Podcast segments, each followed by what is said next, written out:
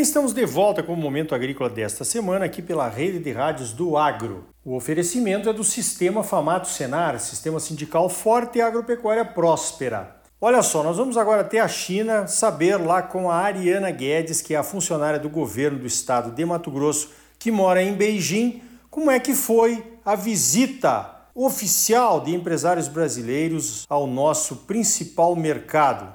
Ariana, em linhas gerais, então, como é que foi a missão dos empresários brasileiros aí na China? Bom dia! Bom dia, Ricardo. Gostaria de agradecer o convite para a participação no programa, também cumprimentar a sua audiência. Com relação à sua pergunta sobre a visita da delegação brasileira à China, eu vejo como extremamente positiva. Ela veio num momento muito propício e oportuno, que foi logo após a abertura da China, que ficou fechada praticamente três anos por conta da pandemia de Covid-19. Então, eu estive dentro da China durante todo esse período, eu não voltei para o Brasil. O máximo que eu consegui foi ir a Hong Kong e voltar para a China continental. Então, eu posso dizer que a gente sente falta do Brasil na China, a gente não consegue se enxergar na China, porque a impressão que a gente tem é que a gente perdeu espaço em termos de posicionamento, em termos de marketing, de promoção. Apesar dos negócios, do agronegócio ter crescido em termos comerciais, essa base de relação ela é muito importante. E o que aconteceu não só com o Brasil, mas foi a, a, a redução no número de empresas instaladas, empresas estrangeiras instaladas e operando na China. E esse movimento com relação ao Brasil, ele vem de antes da pandemia. E também tivemos uma redução expressiva de brasileiros. E isso reflete diretamente é, no nosso posicionamento, no, na nossa promoção, porque a gente precisa cada vez mais de pessoas falando sobre o Brasil, apresentando, promovendo, fortalecendo a figura do Brasil não só aqui na China, mas em todos os países, mas especialmente aqui. Então a visita foi muito positiva. Ela veio de encontro com a demanda prioritária da China, que é a segurança alimentar, porque a delegação chefiada pelo ministro Carlos Fávaro, ela veio muito forte com representação do agronegócio, empresários de vários segmentos, mas de fato o agronegócio veio em peso, os presidentes das entidades, os presidentes das maiores empresas é, do setor, especialmente a carne. A carne veio muito bem organizada. Eu vi as pessoas durante as reuniões, durante as agendas, muito positivas e bastante felizes com os resultados, com as conversas, com as interlocuções. Então, assim, foi positiva, apesar da vinda postergada do presidente Lula, eu vejo que não afetou a agenda como um todo, eles continuaram a programação, a Apex tinha uma série de eventos e visitas, não cancelaram, o que foi fundamental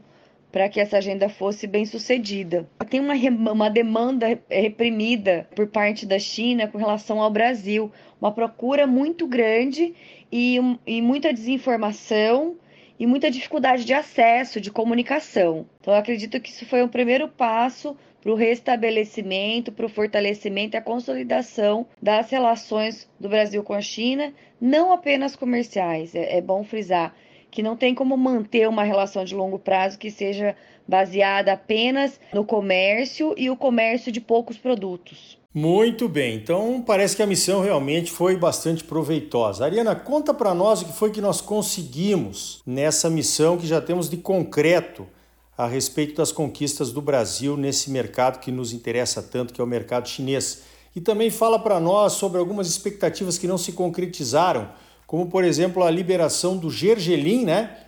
O Mato Grosso é o maior produtor aqui do Brasil. E o que é que ainda se pode trabalhar para ser aprovado? De concreto, Ricardo, a gente teve a retomada das exportações de carne bovina do Brasil para a China.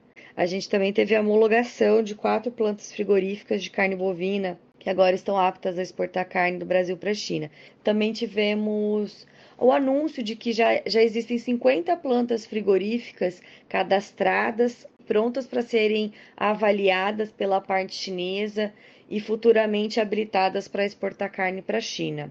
Dentre os acordos, infelizmente, eu não posso dizer o, o que de fato vai ser assinado quando o presidente Lula remarcar a missão presidencial, porque com essa suspensão da vinda do presidente, também foram suspensas as, as assinaturas dos acordos que estavam previstos. Então, pode ser que exista ainda um período, um prazo para essa negociação e até inclusão de novos acordos ou de alguns acordos que a gente queria, tinha o interesse de assinar, que estavam ali na pauta, mas que por alguma razão foram retirados ou talvez não seriam assinados, como é o caso do Gergelim.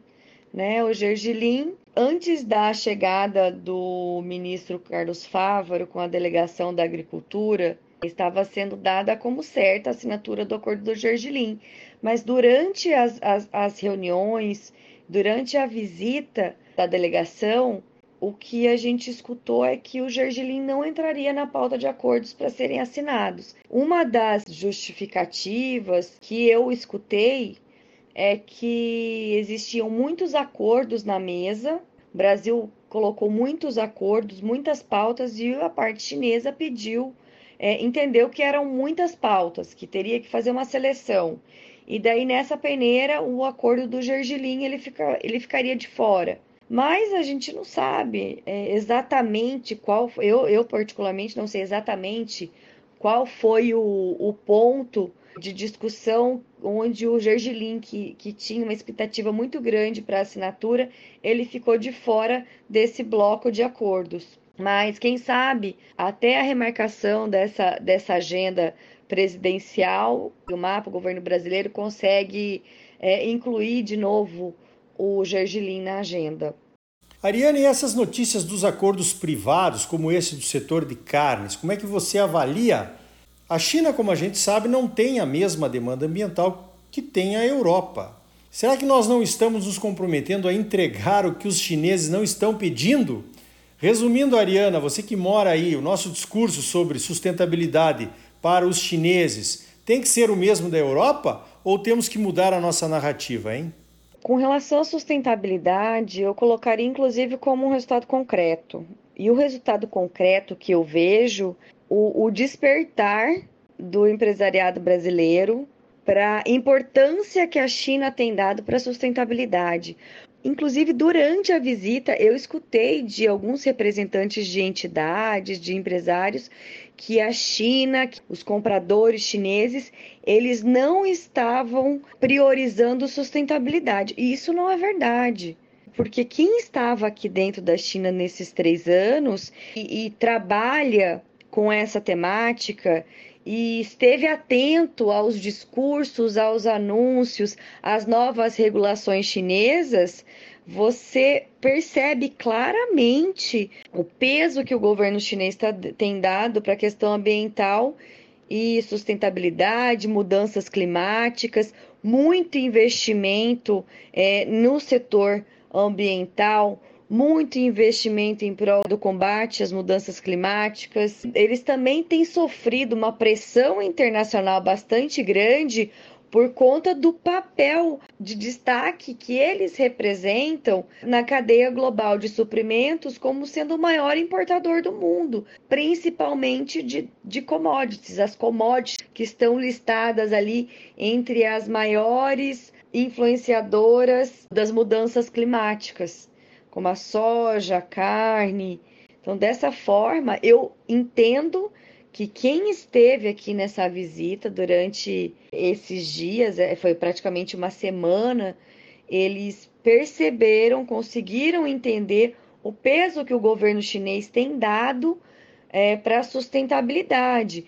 Então, aqui tem sido discutidos muito guidelines, protocolos para vários setores, inicialmente para serem implementados é, junto ao produtor, junto ao empresariado chinês, mas que já servem de guia, já servem de indicação para os parceiros internacionais que exportam para a China, por exemplo. Você mencionou também a agenda privada e eu digo, eu acredito que você esteja é, falando da aliança, né? O pessoal da carne, através de entidades não governamentais, foi anunciada uma aliança em prol da sustentabilidade da cadeia, da cadeia Brasil-China da carne.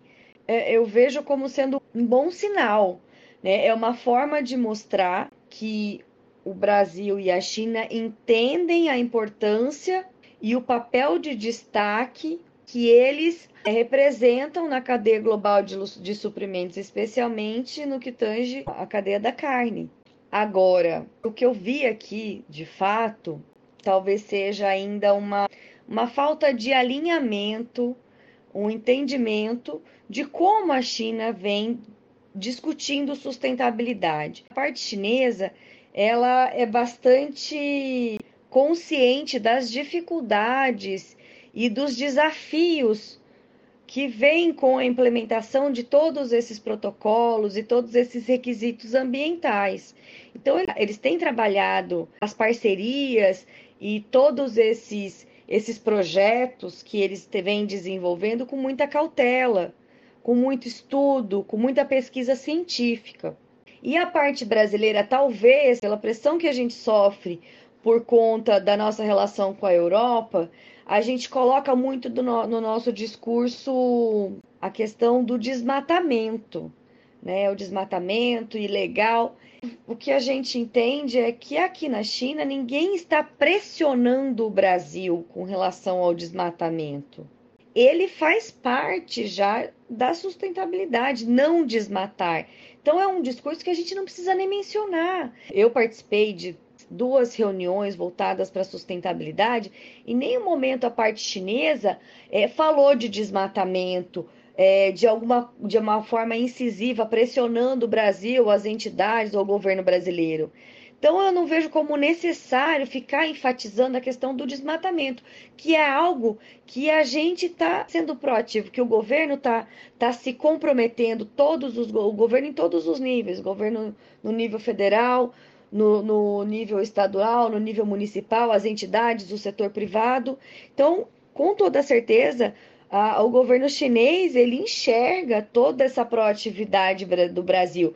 Ele sabe da relevância que o Brasil tem no contexto é, global é, das discussões de sustentabilidade, eles também reconhecem é, o Brasil como sendo pioneiro no desenvolvimento e implementação de boas práticas voltadas às questões é, climáticas e, e ambientais. Então, dessa forma, enfatizar algo que nós sabemos que ainda precisamos é, ajustar, melhorar, não, não vejo como necessário. Nesse momento, a China fala muito em baixo carbono, neutralidade. São os compromissos que foram assinados é, no âmbito da Conferência do Clima. E aí, tá gostando da conversa com a Ariana? Então não saia daí, ela continua conosco aqui depois dos comerciais. Nós vamos explorar mais um pouquinho essa questão do discurso brasileiro na China a respeito da sustentabilidade. Que mais que nós precisamos saber para contar aos chineses aquilo que nós realmente estamos fazendo por aqui, produzindo com preservação ambiental? Voltamos em seguida com mais momento agrícola para você.